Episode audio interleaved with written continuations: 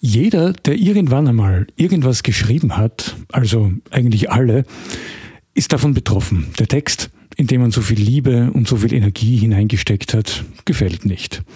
Das kann natürlich immer wieder passieren und das kommt nicht nur bei professionellen Texterinnen und Textern vor, sondern bei allen, die in irgendeiner Form schreiben.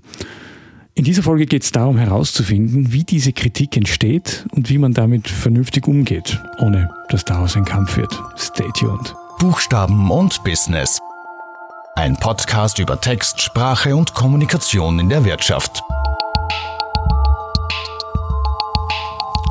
Also so geht es nicht, so kann man das nicht schreiben, das geht, das geht so nicht, das passt irgendwie nicht, das ist stilistisch ein bisschen eigenartig und überhaupt, mir gefällt das einfach überhaupt nicht. Tja, so kann es einem gehen.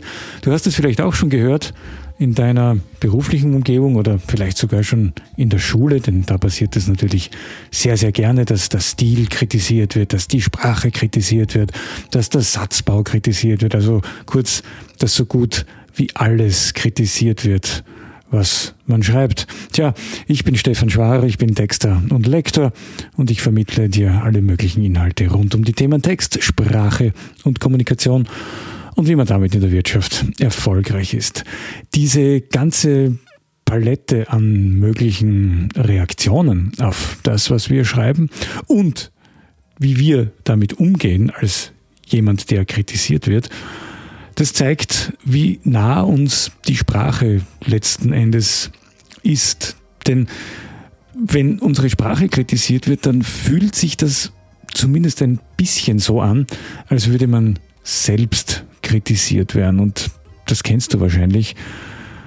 Die Kritik an dem, was man geschrieben hat, wo man so viel Energie und Liebe und Leidenschaft hineingelegt hat, die tut ein wenig weh und möglicherweise beginnen schon in der Schule dann gewisse Schwierigkeiten, weil man sich dann einfach nicht mehr traut, wenn der Deutschlehrer sagt, was ist das für ein Stil und was ist das für eine Sprache und du lernst das sowieso nie. Tja, dann hat man wahrscheinlich nicht mehr allzu viel Lust, viel zu schreiben. Und solche Erlebnisse erzählen mir Menschen auch immer wieder, die in Schulungen sind, beispielsweise wenn ich Seminare mache, dass sie diese Erlebnisse gehabt haben. Und das betrifft nicht nur Profis, also so mm, professionelle Texterinnen und Texter, sondern das gibt es eigentlich überall. Also es gibt ja in jeder Firma, in jeder Institution Menschen, die mehr schreiben als andere, weil sie aus welchem Grund auch immer dazu auserkoren wurden oder weil sie es selbst sehr gerne machen. Und dann kommt es halt wieder oftmals vor, dass der Chef oder die Chefin dieses oder jenes Wort nicht mag, dass man das so nicht sagen kann und dass das nicht geht und überhaupt, ähm, dass das alles, wie gesagt, schlimm ist. Und wie so oft ist das letzten Endes ja auch ein Problem der Macht bzw. des Gefälles dieser Macht.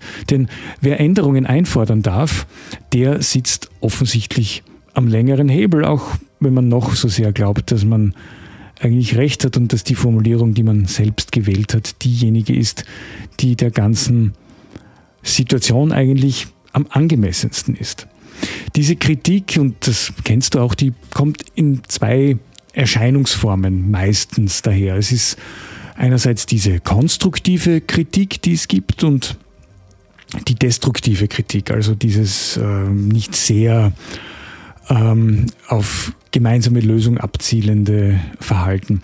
Konstruktive Kritik, die will natürlich vieles besser machen. Die will auf dem, was vorhanden ist, aufbauen und versucht den Schreiber bzw. die Schreiberin zu motivieren, das einfach noch einmal zu überarbeiten. Das klingt dann meistens so, ja, das gefällt mir schon ganz gut, aber ich würde vielleicht dieses und jenes noch vorschlagen und vielleicht könntest du, könnten Sie das noch einbauen und da würde ich mir wünschen, dass man das ein bisschen mehr in diese Richtung bringt.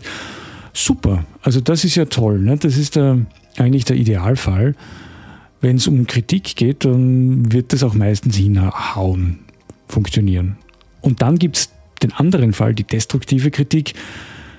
Die Menschen wollen dann meistens alles neu. Das gefällt mir nicht, so geht das nicht, das liest ja keiner und so weiter und so fort. Und das sind natürlich auch ähm, Killer-Strategien, weil sie lassen dir eigentlich keinen Spielraum. Sie motivieren nicht und äh, erzeugen schlechte Stimmung. sagen wir mal so. Beides kommt natürlich vor. Die Frage ist, was macht man da ja? Was macht man letzten Endes damit, mit dieser Kritik? Wie, wie, wie geht man damit um? Kritik entsteht ja immer aus dem eigenen Erfahrungshorizont von Menschen heraus. Und sie wird natürlich auch sehr oft genau aus dieser Perspektive heraus geübt. Und dann kann es natürlich auch sein, dass man das eigentliche Ziel eines Textes vielleicht außer Augen verliert, weil es mag schon sein, dass einem irgendwas nicht gefällt, aber möglicherweise ist genau diese Formulierung, die ja von Menschen, die schreiben, absichtlich gewählt wurde, vielleicht ist genau diese Formulierung die Formulierung, die es in dieser Situation braucht. Also das ist auch eine Frage desjenigen, der kritisiert, aus welcher Perspektive heraus kritisiere ich. Bin ich in der Lage, über mein eigenes ähm, Urteil hinweg zu sehen, vor allem auch über meinen eigenen Geschmack, dann wird es leichter sein. Und da sind wir bei einem ganz zentralen Punkt, nämlich beim Thema Geschmack. Der Geschmack ist ja eigentlich ein bisschen ein Problem, denn der spielt bei diesen ganzen kreativen Leistungen, wie Text ja auch eine ist, eine ziemlich große Rolle. Also bei Text, bei Grafik, bei Typografie, bei Layout, bei Farben, bei Bildern und äh, bei allem, was kreativ ist. Und das ist, da ist man beim Text vielleicht sogar noch eine Spur besser dran, unter Anführungszeichen, weil bei Grafik, da reden wirklich alle mit. Ja, weil jeder hat irgendwie ähm, ein Gefühl dafür oder hat eine Meinung dazu und ähm, wird dann oft zum Grafikexperten, ohne dass man erkennbare, äh, ein erkennbares Wissen dahinter bemerken könnte. Grafik ist ein Beruf, das kann man sogar studieren mittlerweile. Das ist nicht nur ein Geschmacksurteil, sondern das ist ein richtig richtiger Beruf, den man, den man auch erlernen muss. Selbe ist bei Fotografie. Natürlich, es kann einem immer etwas besser und weniger gut gefallen. Das ist ja auch normal, das ist klar. Aber es gibt schon gewisse Regeln. Beim Text ist es natürlich auch so. Es gibt gewisse objektive Faktoren, auch bei kreativer Arbeit, bei professionell geleisteter kreativer Arbeit. Wir reden nicht von Kunst, sondern wirklich von der Dienstleistung natürlich.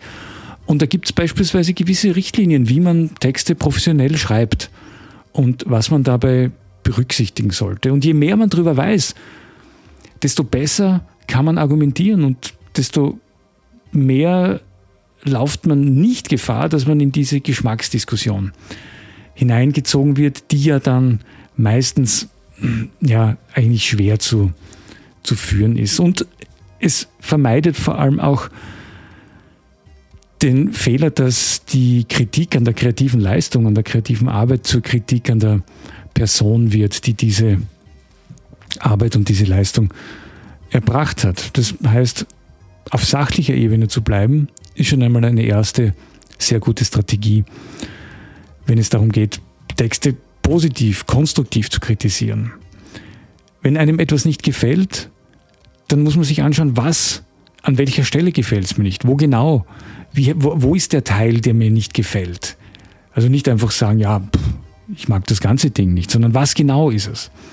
Und zweiter Schritt, warum gefällt es mir nicht? Es ist natürlich sehr hilfreich, wenn man als kreativer Dienstleister das genau gesagt bekommt. Das erfordert natürlich auch, dass derjenige, der kritisiert, das auch genau benennen kann. Und da fängt ja schon das Problem an. Das können nämlich viele nicht. Das heißt, der Schritt vom Nicht-Gefallen zum Benennen, was nicht gefällt, diesen Schritt schaffen viele nicht. Es ist aber ein wichtiger Punkt, dass man genau sagt, warum man etwas nicht so gut findet. Weil umgekehrt kann dann natürlich der, der kritisiert wird, auch sagen, er hat es genau aus diesem und jenem Grund so und so gemacht. Verstehst du, wie ich das meine? Also genau benennen, was einem nicht gefällt, nicht einfach nur, das gefällt mir nicht. Das funktioniert einfach nicht gut. Und der dritte Schritt ist natürlich, wie kann man es besser machen?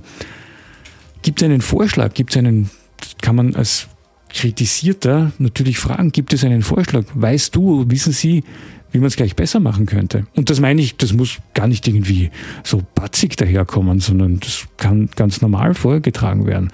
Spielt natürlich auch, es spielt natürlich auch eine Rolle, in welcher Beziehung die beiden Menschen, die beiden Akteure in dieser Situation dann auch stehen. Also wenn ich Texte von mir kritisiert werden und die muss ich dann neu machen oder Teile davon, dann ja, dann habe ich kein Problem damit, weil ich, weil ich weiß, dass es bei, bei einem Kunden ist es so, beim anderen Kunden ist es so und ich kenne, man kennt ja auch die, die Vorliebe und man weiß ja dann letzten Endes auch, in welche Richtung der eigene Text dann gehen soll.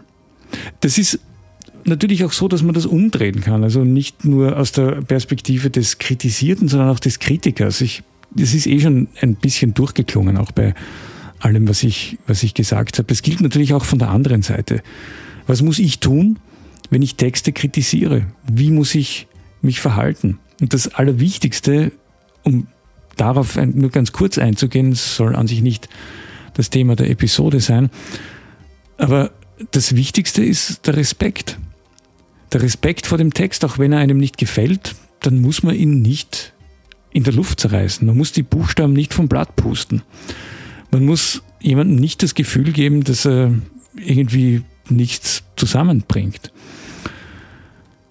Denn wie gesagt, die kreative Leistung, die ähm, hat ja sehr viel mit uns zu tun. Das ist, da geben wir sehr viel her von uns. Wer kreativ etwas macht, der zeigt dadurch auch eine gewisse Seite seiner Persönlichkeit. Und da muss man halt aufpassen. Manche können das besser, manche können weniger gut damit umgehen. Meine eigenen Erfahrungen, wie gesagt, ich habe schon kurz angesprochen, die ich habe da natürlich auch alles erlebt und es hat Kritik gegeben, die geschmerzt hat, aber als Profi, der sein Geld mit Lesen und Schreiben verdient, lernt man auch damit umzugehen und vor allem das, was ich gesagt habe, auch umzusetzen. Also selbst konstruktiv bleiben, Dinge wieder ähm, neu machen, überarbeiten, die Kritikpunkte ernst nehmen natürlich auch.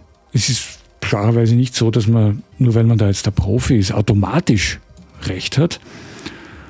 Und all das zusammen führt dann zu hoffentlich einigermaßen guten Ergebnissen. Also als abschließende Tipps sachlich bleiben, konstruktiv bleiben, wenn es Kritik gibt, aber auch sich überlegen, was kann man daraus lernen und was stimmt daran.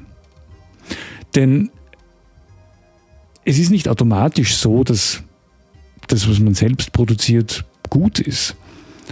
Man glaubt natürlich, dass es gut ist, weil man halt auch seine Ansprüche hat und weil man seine Vorlieben hat und seine Erfahrungen hat. Aber Vielleicht bringt Kritik auch weiter im eigenen Prozess, im eigenen kreativen Prozess. Vielleicht lernt man gerade durch Kritik sehr viel, was eh klar ist. Man lernt ja nur durch Kritik, aber gerade auch durch konstruktive Kritik.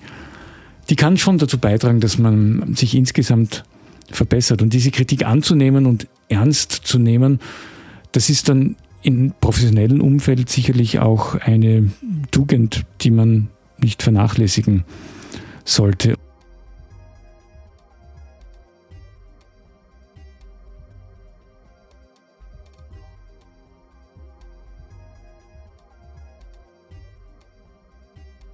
Ganz am Ende ist natürlich eines auch wichtig, man sollte nicht zu wehleidig sein. Also ein bisschen eine dicke Haut schadet nicht wenn man die im Laufe der Zeit bekommt.